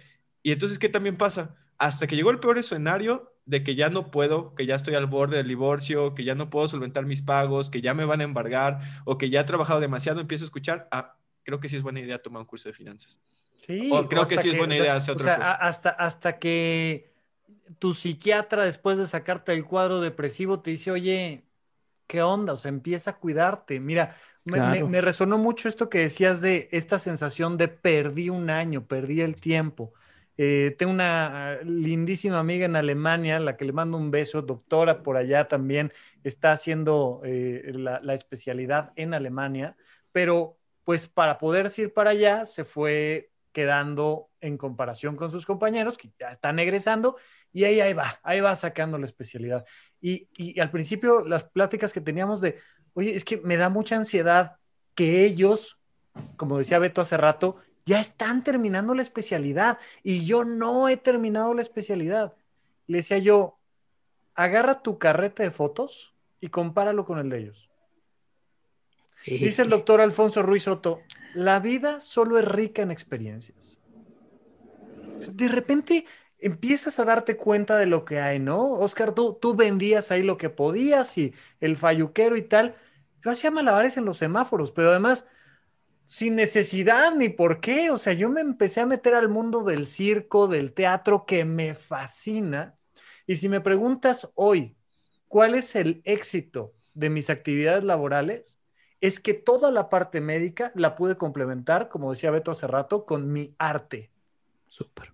Y entonces, tener esa posibilidad. Eh, Beto, además, te, lo digo aquí públicamente, me, encantó, gracias por el tema de, me, me, hiciste llegar una copia de tu libro, lo leí con mucho gusto, lo leí rápido, pronto, bien lindo, bien padre, pero una historia bien interesante donde puedes ver la historia de tantos, en fragmentos y fragmentos y fragmentos, te vas encontrando con la misma historia repetida de un montón de nuestros compañeros. Por favor, aprendan a valorarse antes, durante y después del ENARM. Aprendan sí o sí, por favor, de finanzas personales. Aprendan sí o sí de inteligencia emocional y por favor, de verdad que no va a ser el factor que los va a meter o sacar de una especialidad. Empiecen a pensar qué otras cosas puede hacer un médico aparte de estar en el consultorio para, uno, ser muy feliz y dos, al mismo tiempo, ayudar a los demás y tres, ganar mucho dinero. De verdad les digo yo, piensa, juega con tu mente y piensa cómo ganaría mucho dinero un doctor ayudando a los demás y siendo feliz él, porque nunca nos guían hacia allá. Nunca tus compañeros, nunca tus compañeros más grandes, nunca tus maestros te van realmente acompañando y guiando hacia pensarte, ayudando a los demás, siendo feliz y ganando bien. Claro. ¿Sí? Es un poco el, gran mensaje, ya, ya no profundizamos en el burnout, que es todo un cuadro depresivo ahí, pero yo sé que este, tú, me dirás, Oscar, cómo vamos de tiempo, pero es que de verdad necesitamos que entendamos que vivimos dentro de este sistema y que ese sistema está metido adentro de nuestra cabeza y que ya basta, porque nos estamos llevando entre los pies a nuestros compañeros, a nuestras compañeras, con cuadros de depresión, con consumo de sustancias y con incremento del riesgo suicida. No puede ser, salvemos vidas, seamos médicos felices. Claro, y esto, esto que dices es, es bien, bien vital porque simplemente con la depresión no te das cuenta que alguien tiene depresión hasta que llega o te enteras. Digo, es algo sumamente importante. Aquí me gustaría enfocar eh, a lo que platicábamos antes, ¿no? Ya vimos todo, todo este contexto durísimo, cultural, eh, arraigado en la vida médica y tal vez nosotros nosotros ahora no podemos hacer este cambio porque es algo que viene de años, años, que poco a poco se ha ido fragmentando, lo cual me da muchísimo gusto, que hay muchos médicos que se encuentran fragmentándolo poco a poco. Pero ¿cómo podemos nosotros evitar ese impacto que tiene en, nosotros, en toda esta cultura jerárquica de la medicina? Pues claro. Bueno, por ejemplo, yo, yo respecto a mi testimonio, porque pues este, se podría sumar, gracias por las palabras del de, libro, y, pero es aprender a vivir solo por hoy. Por ejemplo, a mí fue una herramienta que conocí dentro de mi recuperación, a mí me ayudó muchísimo, el solo por hoy, ir un día a la vez, ¿no? Y, y porque me hacía ser consciente de mis problemas, analizarlos, ¿no? Y, y buscar alguna solución salir de la caja es complicado, pero pues puedes ir contra, un día a la vez puedes ir contra corriente. A mí me decían, bueno, Beto, ¿y qué pasa si ah, pasa esto? ¿Qué pasa si, o X o Y cosa? Y yo decía, solo por hoy, un día a la vez. O por hoy no voy a tomar, voy a escribir un poco de mí y voy a leer. Ya veré qué pasa. De cuando un día a la vez, un día a la vez, pues me llevó a, darle un poco de voz a este testimonio, que fue como, pues terminó una obra literaria que, bueno, a mí me encanta. Y por eso, al, al finalizar el primer capítulo, pongo primer tip emocional. No te puedo garantizar que vas a pasar el examen. Lo que sí puedo garantizarte es que si tienes planes B para tu vida, se puede abrir de maneras que jamás imaginaste. Porque es muy importante tener plan B, plan Z y los planes que quieras en la vida. Es, es algo muy importante. Y te tienes que quitar esta creencia de que un plan B significa una farmacia similar o el peor escenario. Y no debe de ser así. ¿No? Es algo que externaba. El plan B tiene que tener la capacidad de superar al plan A y así el C y la D y la E y le va sumando. Durante mi recuperación a mí siempre me decían, tú estás en un árbol, tú nada más quieres ver un árbol, pero puedes sembrar plantitas y después formar un jardín hermoso. No nada más te quedes con ese, con ese árbol. Y como testimonio, pues sí, un día a la vez, ¿no? Le ponía, puse mi semillita, tierra, abono, la fui regando y cultivando hasta que pues hoy, hoy yo me veo en un jardín muy bonito. me, encanta, Beto, y, esto es muy importante. Eh, acérquense a fuentes de inspiración, ¿no? Ahí arranca, por supuesto, lo, lo, comentamos en su momento, la terapia. Es muy importante la terapia, pero no es el único camino. Lo que les pido es acérquense a alguien que les diga que se puede vivir bien y que se puede vivir diferente. Por eso es muy importante que haya un montón de mujeres allá afuera diciendo, oigan, no tenemos por qué vivir así. Queremos también un montón de médicos allá afuera diciendo, oigan, nosotros tampoco tenemos por qué vivir así. Y entonces, fuentes de inspiración económica, fuentes de inspiración espiritual, fuentes de inspiración académica, fuentes de inspiración por donde sea, busquen. Es complicado, es difícil, es todo un sistema, pero empiecen a romperlo. Vaya, definitivamente la posibilidad que tenemos hoy en día con la tecnología de hacer podcasts, hacer canales, tener entrevistas, estas pláticas, tal, nos amplía muchísimo y eso está agrietando tremendamente todas las estructuras tóxicas que tenemos, no solo en la medicina, sino en el mundo. Pero de verdad, diviértanse, hagan otras cosas, imagínense, jueguen con su mente. Se los digo desde ya, cuídense durmiendo bien, lo mejor que puedan, dejen de ensalzar el dormir mal. Por favor, olvídense de esa estupidez de que la noche es larga y el café barato. El café es carísimo, se puede llevar tu vida completa. Y un buen café. Por favor. Me refiero, por supuesto, duerme, dale ese valor al dormir Dale ese valor al comer, dale el valor a hacer ejercicio, dale el valor a tus actividades recreativas. Te van a decir cosas, te va a dar miedo, te va a dar cosas, te va a mover emocionalmente, eh, te vas a imaginar que la vida se cae, pero de verdad que hay muchísimo más que este miedito que le tenemos al ENARM. Me encanta que cada vez más haya gente que diga, si quiero, haré NARM, y si no, haré otra especialidad en otro lado, y si no, haré una maestría, y si no, haré un doctorado, y si no, me divertiré de otras maneras y seré lo mejor que pueda, dando lo mejor de mí como profesional, como persona. Y nos protege muchísimo. Y sentirse, sentirse, un profesionista pleno, ¿no? Sentirte que eres, que eres un médico pleno, ¿no? Por ejemplo, yo empecé recuperándome este, emocionalmente y las primeras actividades fue como bórrate, Lenar. Bórrate que vas a hacer este examen, haz otra cosa, ¿qué es lo que querías? Y reencontrarte con tu niño interior y, ok, me gusta mucho eh, leer, me gusta mucho escribir, me gusta mucho dibujar.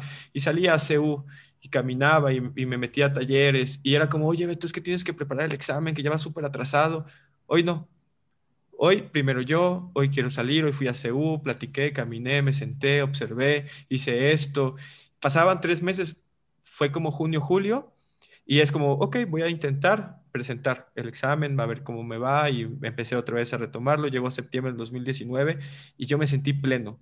El mejor examen que he hecho en mi vida. O sea, llegué, al otro día yo me sentía fuerte, seguía haciendo ejercicio, todo el mundo como, ¿cómo estás? Pleno. Todo el mundo pensó que había pasado el examen y es como, no, estoy pleno, estoy feliz, o sea, no me felicites, simplemente hice muchas actividades y tengo otras cosas que hacer y, recuperé mi peso, llegué a mi sueño y, poco a poco me, eh, aprendí esto. Si quieres aumentar tu productividad, si quieres llegar a más, primero duerme. Duerme y después empieza el día y, y, empiezas a planearlo y empiezas a organizarte y empiezas a ver que sí, que no. Y a mí me encanta empezarme el día siempre con me es alcanzable. Es una de las preguntas que siempre me hago al empezar mi día. ¿Qué voy a hacer esto y esto y esto? ¿Me es alcanzable? No. Ok, voy a quitar esto, esto, esto y esto y esto y esto. Ok, y ejecuto mi día. Porque ya no quiero sacrificar, digamos, el sueño. O sea, me gusta dormir, me gusta estar recuperado. y, y aumenta mi creatividad. Y entonces, pues, y creo que así también para preparar el enana, porque da demasiado miedo el hecho de, por ejemplo, el café y desvelarte, y, y entonces después es, debí de haber hecho esto, debí de haber hecho, ¿por qué dormí? ¿Por qué hice esto? Es mi fracaso, es mi culpa, por eso no obtuve el puntaje, y no es cierto, eso, eso, eso te, te, quitaron la musiquita en el momento en que alguien jaló la silla y se sentó, nada más. O sea, en el momento en que paró la música, alguien jaló la silla, ¿no? Pero así fue. ¿No? O sea, no lo puedes seguir intentando, ahí va a estar, no pasa nada, no, no eres ni el peor y también ni el mejor médico, ¿no? Ni en donde quedes, ni en la institución donde te formes, o sea, también existe mucho esto, esto esta creencia de todo nada, ¿no? Eres el mejor o eres el peor, ¿no? No hay grises. Entonces, creo que, que, es simplemente ir contra, es ir contra corriente, ir aprendiendo y, y, desarrollar todo tu talento en todo, ¿no? O sea, que la medicina no solamente sea medicina, sino que existan más cosas. ¿No? Siempre. Y yo, yo con, con esto siempre, bueno, no siempre, digamos que apenas eh, empecé a pensar en este, en este aspecto, ¿no? De, y, se lo decía Beto antes, eh, mi plan A es mi plan B y mi plan B es mi plan A y mi plan C es mi plan A y mi plan A es mi plan C. O sea, si pasa esto, va a pasar. Si no pasa, hago esto. Y si esto no pasa, hago esto. Y si esto no pasa, hago esto. Entonces, tratar de, despegarte con lo que te inculcan desde que estás estudiando, 5, 6, 7 años. A mí en la escuela tenía un profesor que nos decía, ustedes duermen, literalmente, ustedes duermen. Hay una chica conmigo cuando me fui a Canadá, era una japonesa, me parece. Ella hacía esto, tiene esta especialidad ¿Sabes cuánto dormía? Tres horas diarias, dos horas diarias. Y ustedes aquí durmiendo. Entonces tú ya desde estudiante ya dices, ok, no debo de dormir. Claro. Y lo cual es súper malo, porque, o sea, te afecta en muchísimos niveles. Y para empezar, te afecta en el aprendizaje, en la neuroplasticidad, o sea, te da en la torre en todos lados. Y el, y el problema aquí, y yo creo que el doctor Rafa nos puede ayudar en esto, o sea, ¿en cuánto afecta este comentario? ¿Cuántas personas llegan a su peor escenario con esto, no? O sea, con la creencia de el no dormir es éxito, el más trabajo es éxito. No, yo no lo sé, este, pero me imagino que deben ser muchos, ¿no? O sea, es una creencia que creo que sí lastima mucho, y más en, el médico. Por supuesto, por supuesto, nos lastima tremendamente a la hora que rompes el sueño. Si logras, o sea, vaya, bien fácil, eh, tortura nazi, bien fácil no los dejes entrar a los presos a fase REM. Entonces, en cuanto empiecen a mover los ojitos, tú despierta. Despiértalos. y no los dejes entrar a fase REM. Y les rompes la psique. Literalmente los llevas a un cuadro psicótico tremendo. O sea, ¿cómo? O sea, dormir es el pilar uno. Por favor, duerman. Es muy importante, pero tenemos estas historias, historias, historias, historias, donde vamos viendo cómo en un lado, en otro, en otro, en otro, te van reforzando esa pared que ya no debe de estar de pie. Por favor, nada más recuerden una cosa, especialmente los, los que están haciendo la residencia, el internado, hay algo que se llama síndrome de burnout. Es un cuadro depresivo que viene de este ambiente laboral que te lastima, te intoxica y empiezas a generar algo característico en el burnout, que es se rompe tu empatía hacia los demás, hacia tus compañeros y hacia los pacientes. Claro. Y empiezas a sentir coraje, indiferencia con las personas que se supone que estás atendiendo. Entonces, traes un cuadro depresivo bien instaurado y además te están rompiendo la empatía. Sí o sí vayan a consulta. Yo me acuerdo cuando terminé este, el segundo año de la residencia en psiquiatría, les decía yo a mis compañeros, voy a ir a poner, eh, ah, porque teníamos, teníamos unos rotantes de medicina interna, no me acuerdo de, de dónde eran, era muy curioso porque eh, en psiquiatría pues, el ambiente es muy relajado, muy hippie, al menos en, el Instituto Nacional de Psiquiatría, muy amable. Y entonces llegaban, llegaban los internos a la entrega de guardia, así ya has hechos una tabla, pata perfecta, libros en la mano, tal, el café, no sé qué. El meme de Llegábamos los, los, los, los, residentes de psiquiatría relax, así de, ¿qué onda, brother? ¿Cómo estás? Y el otro así todo tenso, porque además venía de un hospital externo decían que, en psiquiatría esa rotación eh, a, los, a los internistas les servía para aprender el trato digno al residente, que era el único lugar donde lo iban a aprender. Entonces, eh, este, este acartonamiento, y yo les decía a mis compañeros, oigan, voy a ir a, ahora que me gradué, voy a ir a darle consulta a los R1 que están todos burnouteados. Y se reían de mí mis compañeros, me decían, no los van a dejar asistir. o sea, los van a dejar guardados. O sea, no te preocupes, no, no hay negocio ahí. Claro, es que de verdad que incluso para levantar la mano y decirle a tu superior, tengo burnout, significa de que fracasaste. O sea, te viene encima el síndrome del impostor. O sea, tú no deberías de haber pasado el ENAM. Tú no estás hecho para hacer una residencia. ¿Cómo que se te rompió el tobillo? ¿Cómo que te dio gastritis? ¿Cómo que te dio burnout? Aquí tú eres una máquina y aquí tú no puedes ni pensar, ni sentir, ni decidir, ni nada. Entonces, por favor, mucho cuidado con los cuadros depresivos, mucho cuidado con darle apoyo a sus compañeros. Es importantísimo que nos unamos para juntos empezar a transformar este sí, proceso. Sí, porque esto que menciona, por ejemplo, experiencia propia a mí me pasó y también lo he visto. O sea, cuidado y sales del closet, ¿no? O sea, cuidado y lo dices, ¿no? Porque si lo dices, ya, o sea, si te viene encima todo el y toda, o, todo tu círculo, ¿no? Se viene encima y el por qué y estás mal y que debiste esto y fallaste y peor te sientes. O sea, te sientes más juzgado, atacado y dices, ¿y ahora qué hago? ¿No? O sea, son cosas que te, que, que te van afectando o que a mí fue, fue sumando y por eso también siempre, o bueno, por eso sí, luego, luego cito, o sea, ¿qué has aprendido, Beto, si no has pasado el ENARMI? Es como justamente eso, no he aprendido a tener el puntaje de pasar el examen, pero sí el puntaje más alto y valioso, el verdaderamente importante que es el mío, el de estar en armonía.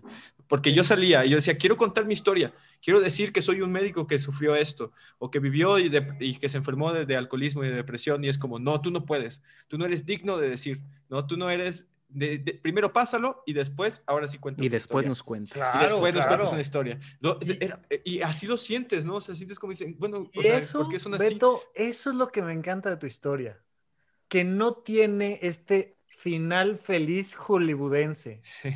¿No? Porque todos estamos esperando a de, no, no manches, y entonces ya este, se encontró a sí mismo. En el 2019. Desarrolló su mentalidad y entonces llegó y sacó 100 en el examen y no, no, no, no, no, es que de verdad entendamos que no se trata de eso la vida. me encanta, me encanta ese factor de tu libro, es importantísimo y de verdad, cada vez que empiecen a escuchar estos comentarios agresivos, lo que decía Oscar de una de mis frases, eh, se las repito de nuevo, dale la razón al que no la tiene.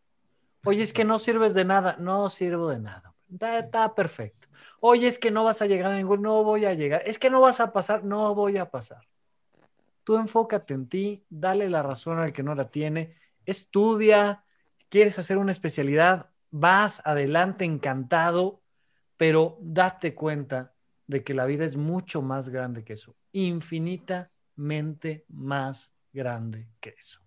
Y trabajar en el autoconcepto, ¿no? Porque pues nos van golpeando y golpeando y sí se vuelve una tarea muy complicada levantar y volver a creer en ti y crear esta autoestima.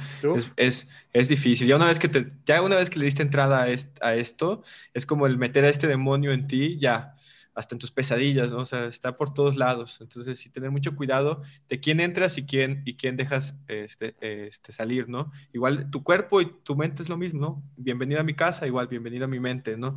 O sea, creo que este, sí es muy importante cuidar e, estas creencias, ¿no? ¿Cuál sí voy a tomar y cuál no? Porque hay, hay también diferentes personas, ¿no? Y entonces sí se vuelve muy complicado. Por este, supuesto. Siempre. Perfecto.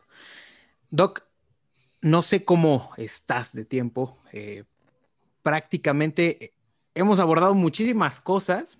Así como me lo dijiste, pudiéramos haber platicado. Hasta 10 horas. Horas y horas y horas con simples preguntas nada más, con poquitas preguntas. ¿Cuál consideras tú que es el valor de una terapia, se pase o no el ENAR? ¿Cuál es la importancia de esto? ¿Lo pasas o no lo pasas? Los seres humanos somos animales gregarios por naturaleza, somos un tipo de simio que tiene una peculiaridad. Naturalmente necesitamos estar solos y aislados y naturalmente al mismo tiempo necesitamos al grupo. Necesitamos encontrar el balance en esto. Conocerán perfecto todo esto que se llama teoría de la mente, la capacidad que tenemos de entender, intuir, lo que el otro está pensando y sintiendo. Y entonces cuando tú te sientas frente a un profesional, un terapeuta, estás llevando al máximo de las posibilidades la teoría de la mente, que es espejearte frente al otro para conocerte mejor. Como no te conoces, no sabes cómo darle la vuelta a el miedo que te da el enarmo. De lo que se trata la terapia es de que no le tengas miedo antes y te va a ir muchísimo mejor, porque si algo te va a bajar los puntajes, va a ser la ansiedad. ¿Quieres subir tus puntajes? No le tengas miedo, pero necesitas espejearte con alguien, conocerte, aprender a manejar tus emociones para no tenerle miedo al maldito enano. Después, lo pases o no lo pases, es la misma historia para poder entender que tu valor como persona no está ni en el puntaje ni en la plaza. Y entonces puedes ah, tomar el resultado y decir, oye, si pasa esto, hago esto y si pasa lo otro, hago lo otro. Pero la terapia es importantísima. Hay otras opciones, lo voy a definir nada más muy rápidamente. Una terapia es un lugar donde expones tu vida y le encuentras nuevas soluciones. Puede ser una terapia individual, tradicional, puede ser una terapia grupal, a veces pueden ser tu maestro de artes marciales, el que, ¿no? Este, el señor Miyagi que te enseña todo sobre la vida, perfecto, pero es un lugar donde te enfrentas a ver tu vida y encontrarle nuevas soluciones. Les recomiendo, por supuesto, muchísimo la terapia, pero eh, tenemos muchas más alternativas. El objetivo es muy claro.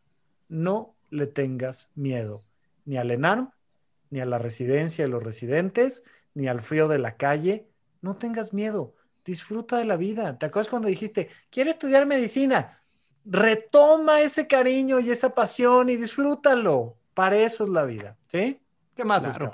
Súper importante eso, porque siempre nos, nos clavamos tal vez demasiado en esos aspectos y nos perdemos, literalmente nos perdemos. Eh, a, mí, me ha dado la oportunidad este año de conocer muchas personas, ¿no? de intercambiar palabras con, con, mis lectores y con otras personas que también no han sido mis lectores y he encontrado algo muy común que eh, es que siento que igual es una hora menos, para leer anatomía y fisiología. Imagínate la, estupidez. No voy a terapia, no tomo el curso de finanzas personales porque es una hora menos de estudiar para el ENAR. Es la hora más valiosa que te vas a hacer. Claro, tienes toda la razón, Beto. O sea, y es como, es que es perder el tiempo. Si no lo paso, es perder el tiempo un, un año. ENAR también se repite mucho esto. Es que si hago algo extra, es perder una hora de estudio. O sea, ¿por qué voy a ir a, terapia si es una hora que puedo estar bien leyendo anatomía? ¿O por qué voy a dormir si en esa hora de sueño puedes... Y pues terminas, todo les metes en una burbuja que después explota, ¿no? Y a veces, o desgraciadamente, lo vas a empezar a, notar cuando tu trabajo no estás teniendo los resultados que esperas, ¿no? Porque puedes aguantar, puedes aguantar un año perfectamente estudiando y llevándote al límite tu sueño y tu esfuerzo, pero aguántate el R1, que está más difícil, que ahora va a haber más gente que te golpee, que tu ambiente ha cambiado. Y entonces ahí es donde, donde ya explota. Y es como dices, ok, no, pues, o sea, tal vez empezó en el internado o tal vez empezó durante mi preparación del ENAR, ¿no? Porque, pues, son cositas que va sumando. Entonces, sí es muy importante quitarse esta, esta creencia de ir a terapia es una hora menos, no, es una hora más. O sea, el dormir son ocho horas más de productividad. El, ir a terapia es una hora más donde te vas a reencontrar, donde tú tienes que descubrir. Y, como usted dice, ¿no? O sea, por ejemplo, yo que soy un enfermo alcohólico, ¿no? Pues con tu padrino, por ejemplo, o con tu, o, con tu terapeuta, o el señor Miyagi. O sea, al final son maestros que te van a enseñar que tú formes tu propio camino. Y, y pues, o sea, y que y si que te funciona lo sigas lo sigas ejecutando no o sea que te lleve a tu mejor versión y a este esta manera de, decir ok ya estoy pleno. O sea estoy pleno estoy feliz si hay problemas si hay ciertas circunstancias donde también tengo que actuar que tengo una responsabilidad social pero afortunadamente también hoy estoy pleno.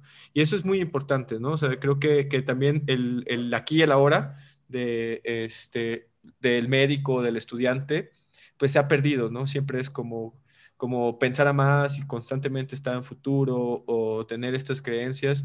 Y pues sí, yo creo que sí es como algo que sí se tiene que ir como también romper esa grieta, ¿no? De, ir este, demostrando que, que, no es así, ¿no? Que, eh, que no, que preparar un año de un examen, para un examen, no, si le sumas cosas que si te distraes, si no estás eh, 100% 24 horas en el curso, ¿no? No significa que no lo vas a pasar, ¿no? O sea, quitar esa creencia. O sea, sí tienes que tener tu tiempo para dormir, tu tiempo para hacer ejercicio, otras actividades que a ti te gusten.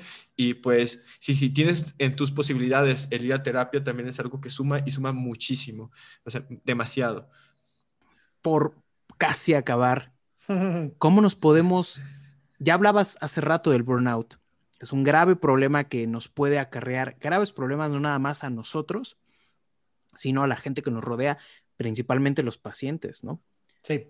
¿Cómo se puede dar a alguien cuenta que está cayendo en esto, en el síndrome de burnout? Y cómo darse cuenta de esto y detenerlo, cómo saber cuándo.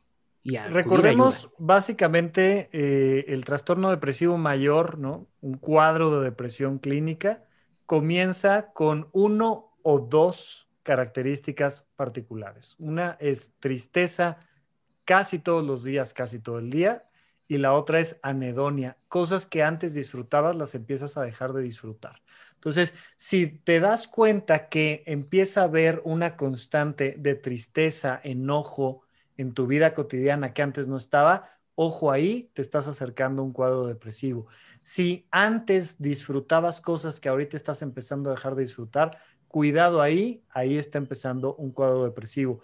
Mucho cuidado, por favor, cuando empiecen a tener cualquier tipo de pensamiento suicida, es momento de levantar la mano, poner un alto. Específicamente en el tema del burnout, pon atención de si a las personas que estás atendiendo y a tus compañeros los estás tratando de manera empática o los estás tratando de manera antipática. Estás empezando a lastimar, a distanciarte, a enfriarte, ya te da igual, o sea, ya es el señor de las 53 y ya me da igual si respira, no respira, si se muere, no se muere.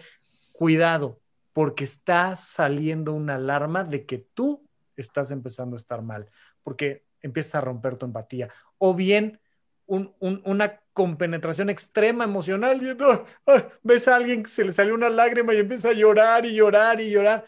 Ten cuidado, esa labilidad emocional puede ser un dato muy importante. Pero en general, ante la duda, pregúntale a un profesional. Por favor, acércate a tu psiquiatra, acércate a tu terapeuta y dile, oye, creo que me estoy sintiendo así. Mejor que levantes la mano antes a que te esperes. Es sumamente importante. Perfecto. Ok. Y ya, para empezar a, cerrar todo esto, ¿qué consejo pudieras dar tú, Beto, desde tu perspectiva a los futuros eh, aspirantes a residencias médicas? Para no caer en, tantos errores, digamos, psicológicos, ¿no?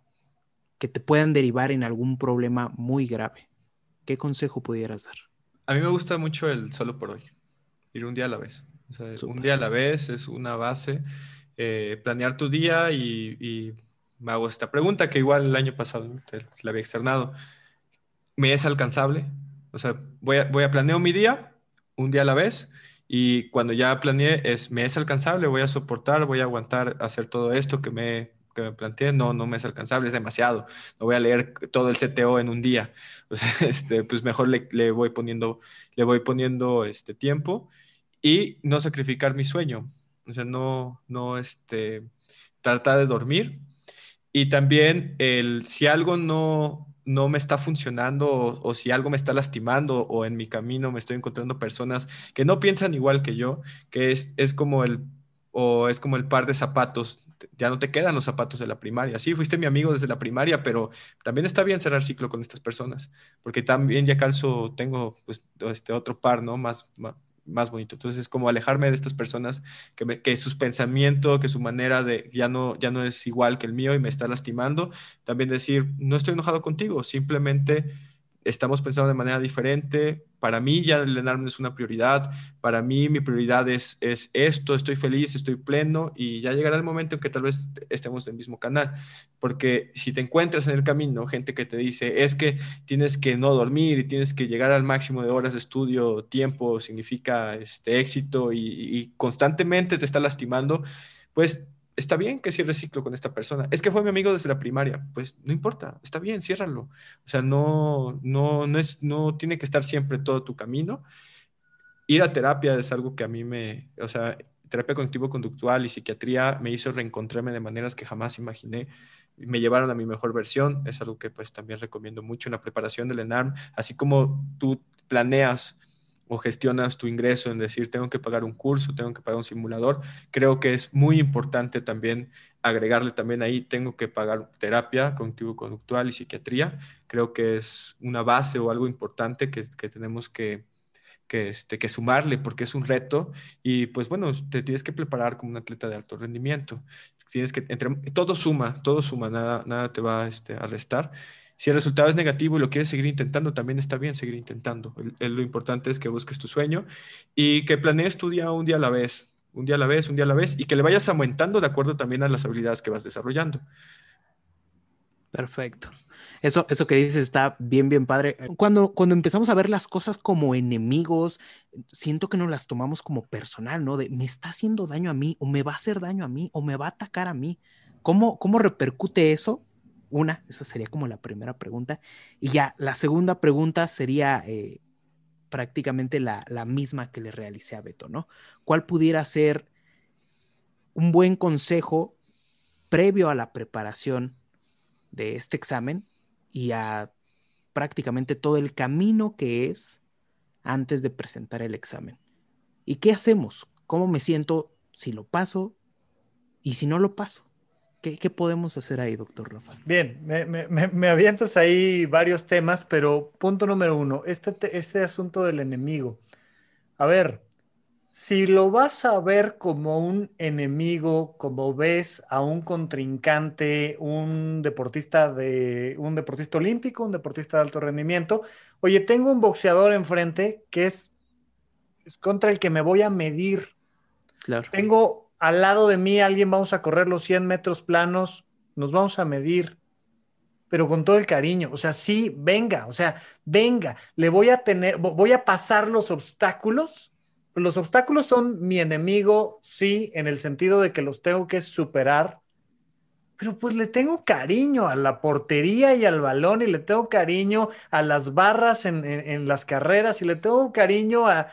Claro, o sea, tienes que verlo como un ejercicio, sí, está bien, una batalla, ¿quieres? Ok, ¿quieres verlo como tu enemigo? Va, pero en el entendido, como decía Charles Chaplin, de que esto al final es un chiste, hombre, o sea, no, no, no pasa nada, es un juego, es un juego, te vas a medir.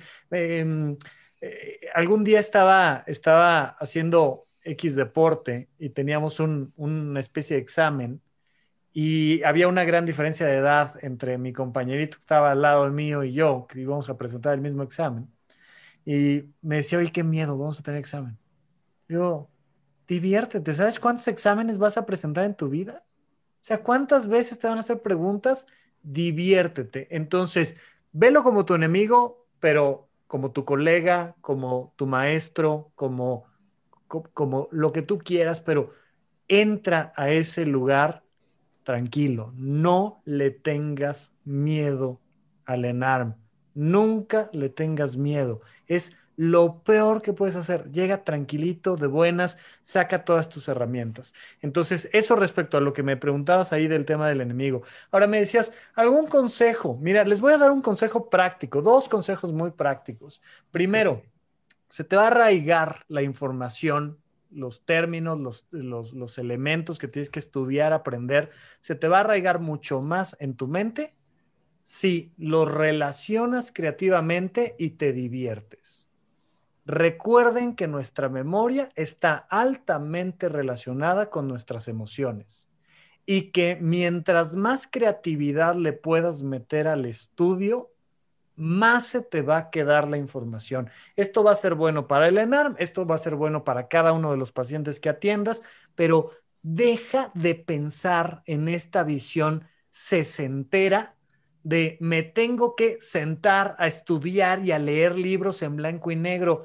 Ya no, por favor. Ahí están los podcasts como el que están haciendo ustedes, maravilloso. Ahí están los videos de YouTube, ahí están los pizarrones, ahí están las apps, ahí están las conversaciones, hay maneras divertidas de aprender y lo saben perfectamente. Las cosas que más se nos quedan es cuando estábamos ahí frente al paciente ayudándole a resolver algo y no se te olvida el síndrome, las características, la fisiopatología, porque lo estabas viviendo emocionado. Las cosas que más aprendiste y se te van a quedar para toda la vida tienen que ver con un pegamento fundamental que es la emoción. Pero un detalle general técnico muy importante.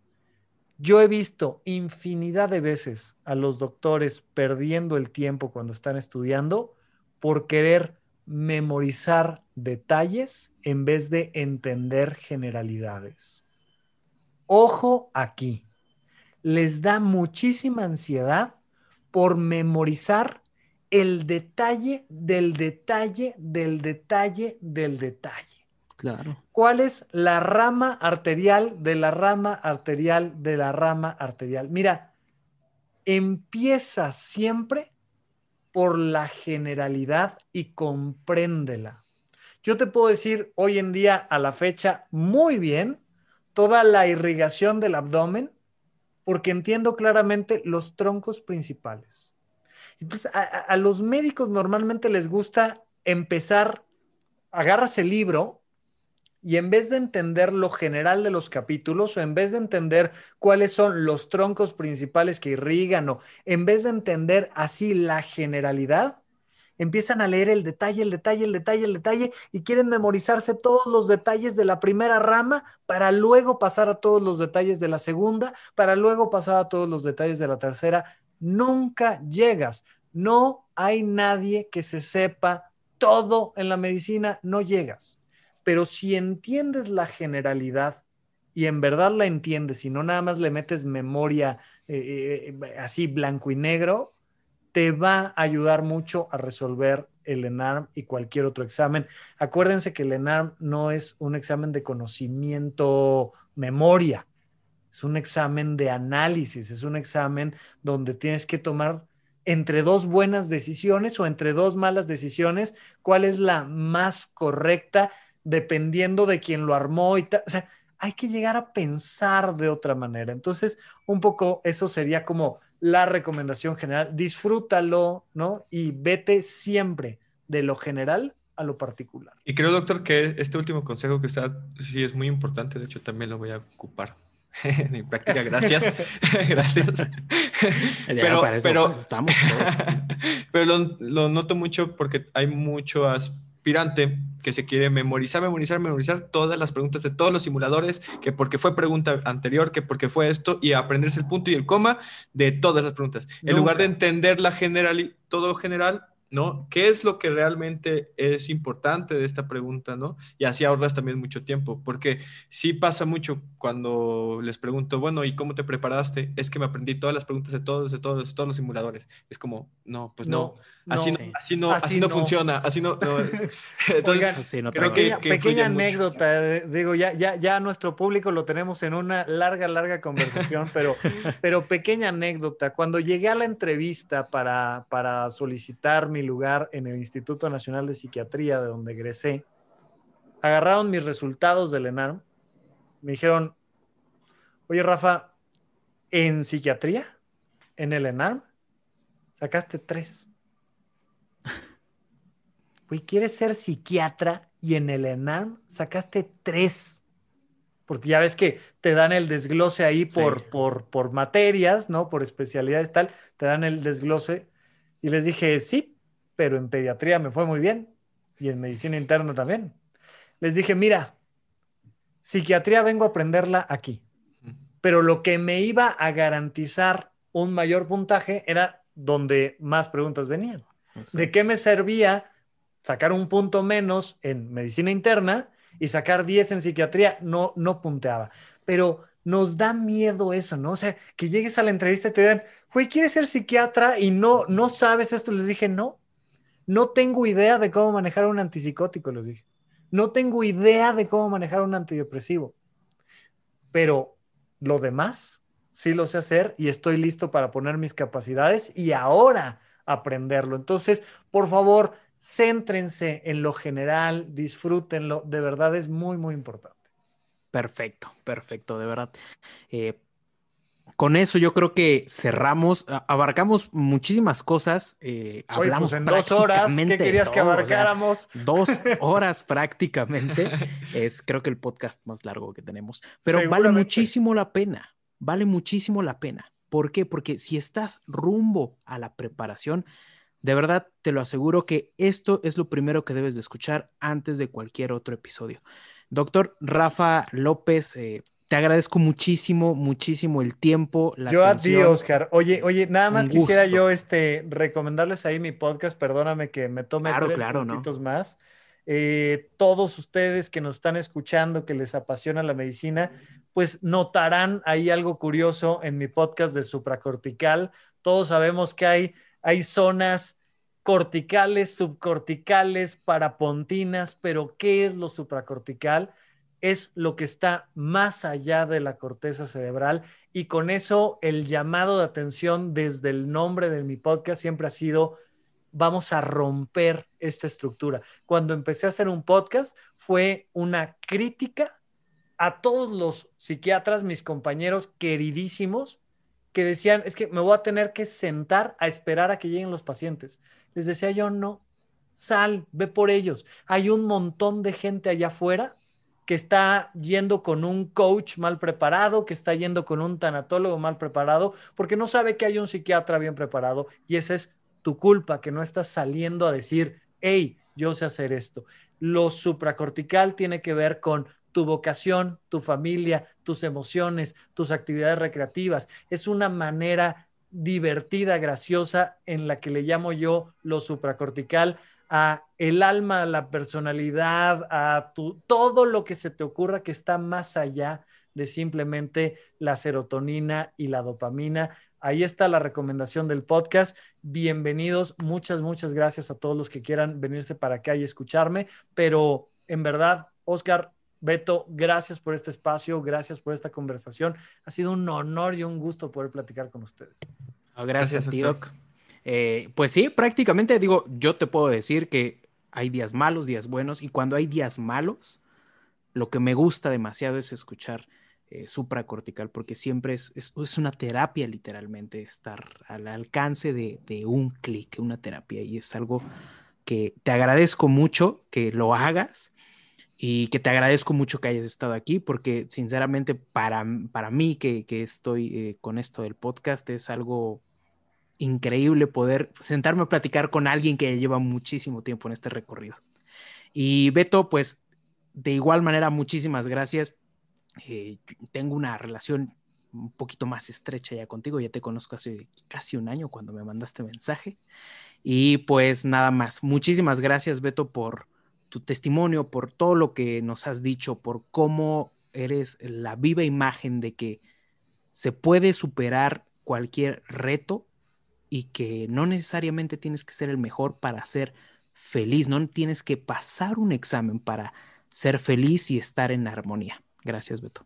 Gracias. Beto, Beto, gracias. Eres un chingón. Le estás ayudando a un montón de gente a cambiar su visión del mundo y probablemente ahí también estás salvando vidas. De verdad, toda mi admiración y mi cariño, Beto.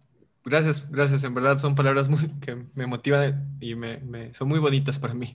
Yo soy fan de, de usted, doctor Rafa, y bueno, sí escucho mucho supracortical me ayuda mucho igual como, como paciente también, es, me ayuda mucho también a recuperarme como paciente. Entonces, muchas gracias.